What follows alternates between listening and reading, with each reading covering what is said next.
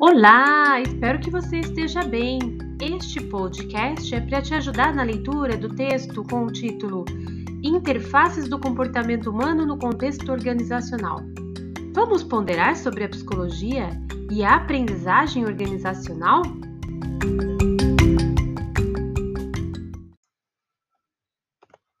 À medida que o mundo se torna mais interligado e as relações mais competitivas, mais necessário se torna aprender formas diferentes de fazer aquilo que até então sempre deu certo.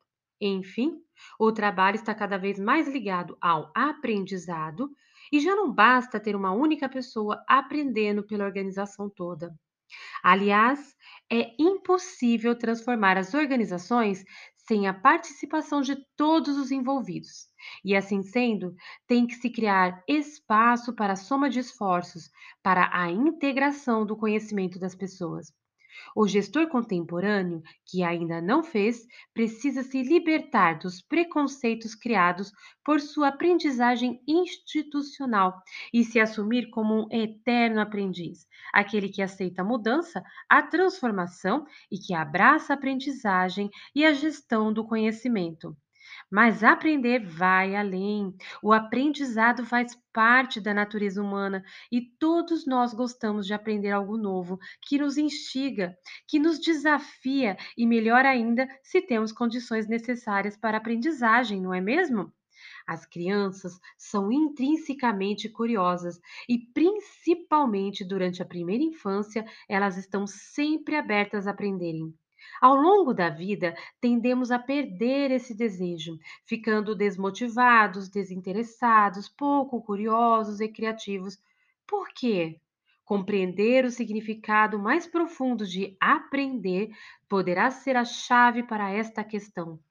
A aprendizagem perdeu seu significado básico no mundo contemporâneo e passou a ser sinônimo de assimilar informação, o que tem uma remota conotação com o verdadeiro significado da palavra.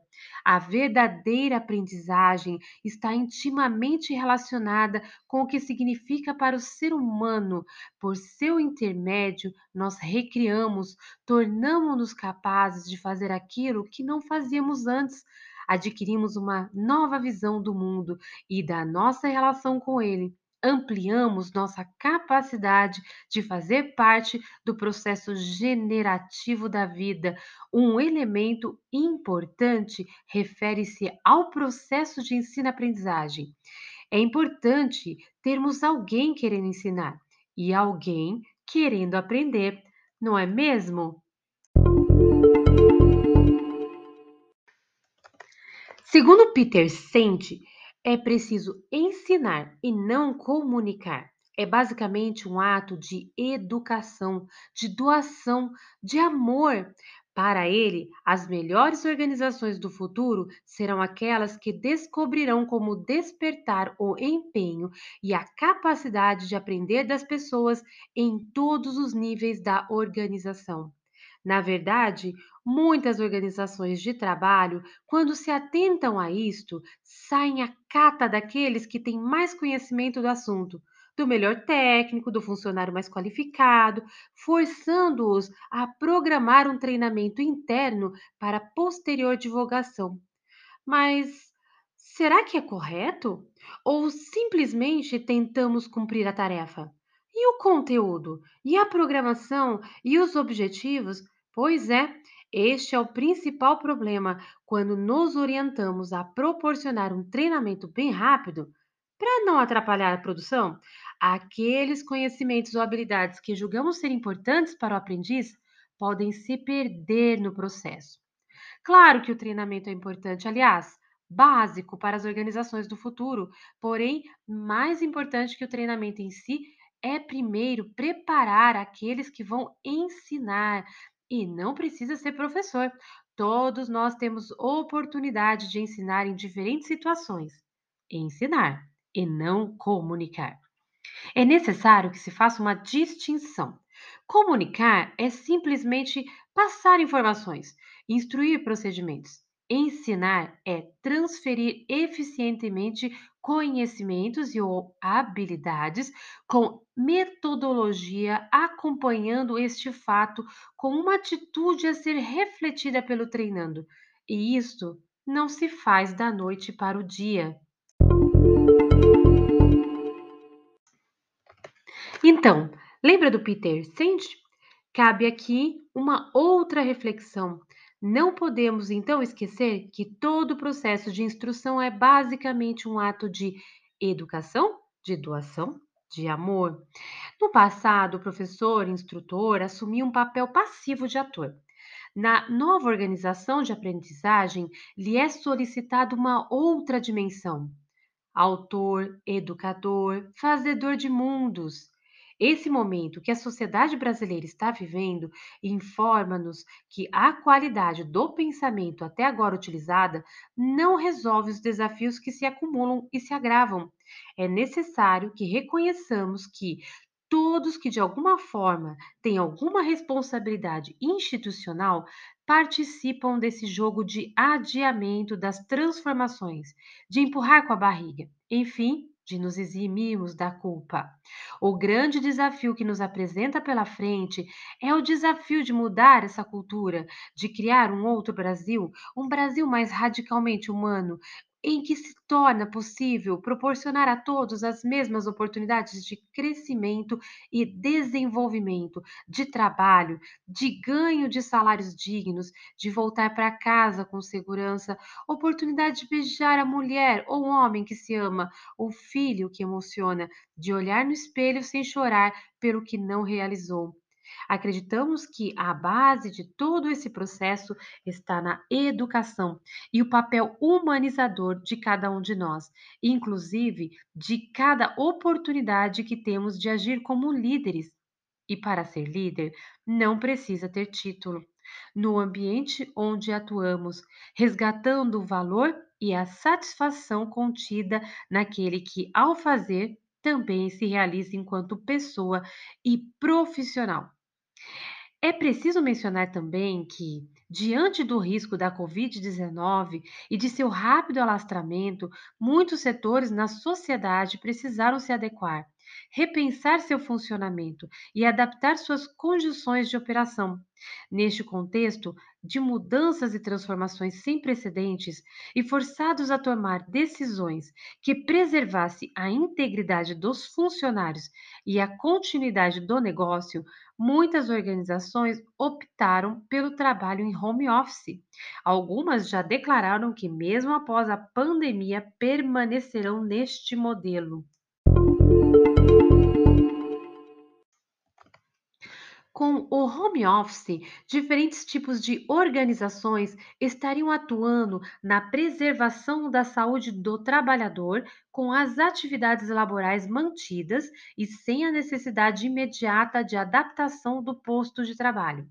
Porém, outras variáveis precisam ser ponderadas nesse contexto, como a distância da organização e dos colegas de trabalho, a conciliação entre trabalho e família e as possíveis interferências no desenvolvimento e aprendizagem do trabalhador.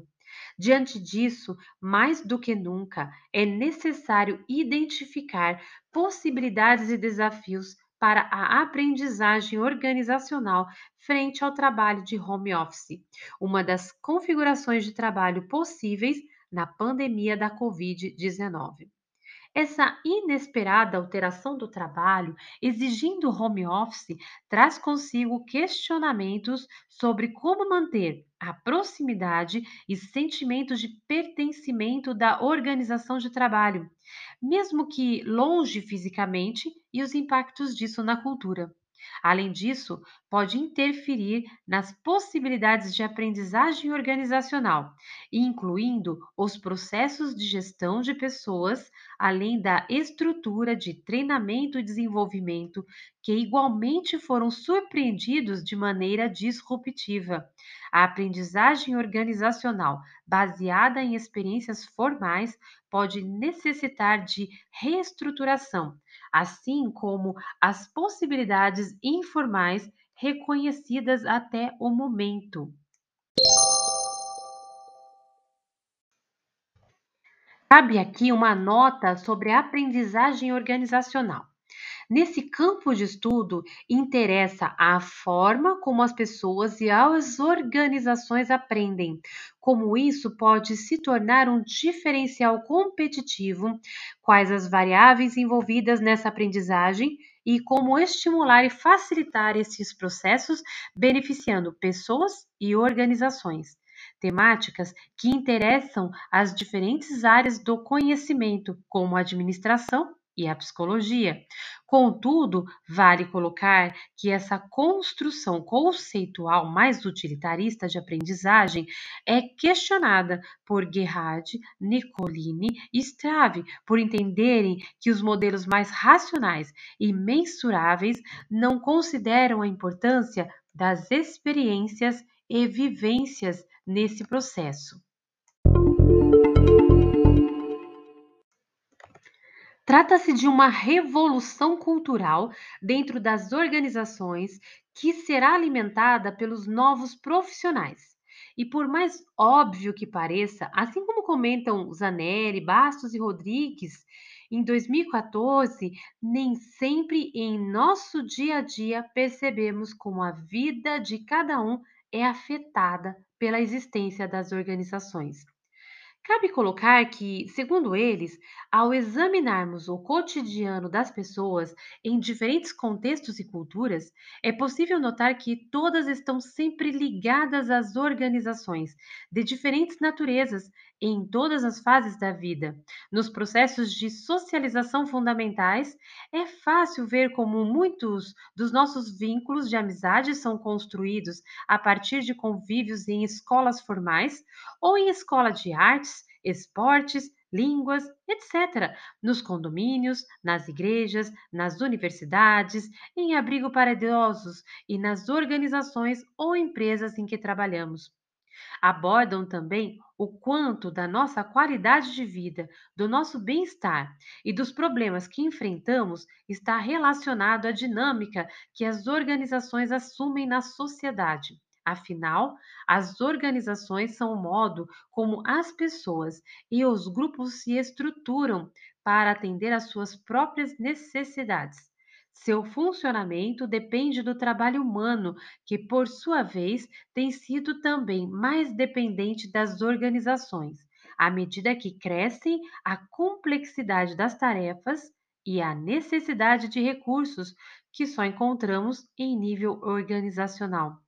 Os autores acrescentam um desafio central na contemporaneidade.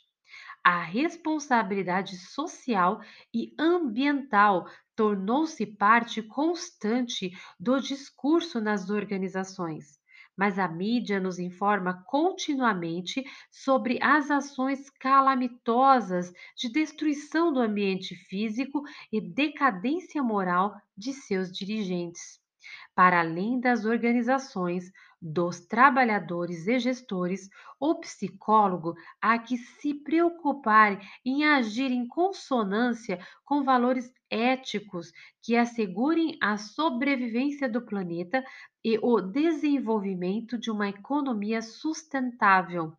Sozinho, ele não tem o poder de moldar grupos e organizações nessa direção. No entanto, sua atuação coerente com tais princípios pode ser um elo importante na construção de redes que fortaleçam a consciência da importância que os contextos de trabalho desempenham na construção do mundo do futuro. Lembra da frase Trata-se de uma revolução cultural dentro das organizações? A notícia ruim disso tudo é que o caminho para essa reconstrução é duro, tem barreiras. A boa notícia é que esse caminho é extremamente gratificante para aqueles que começam a trilhá-lo. Vamos trilhar essa caminhada juntos?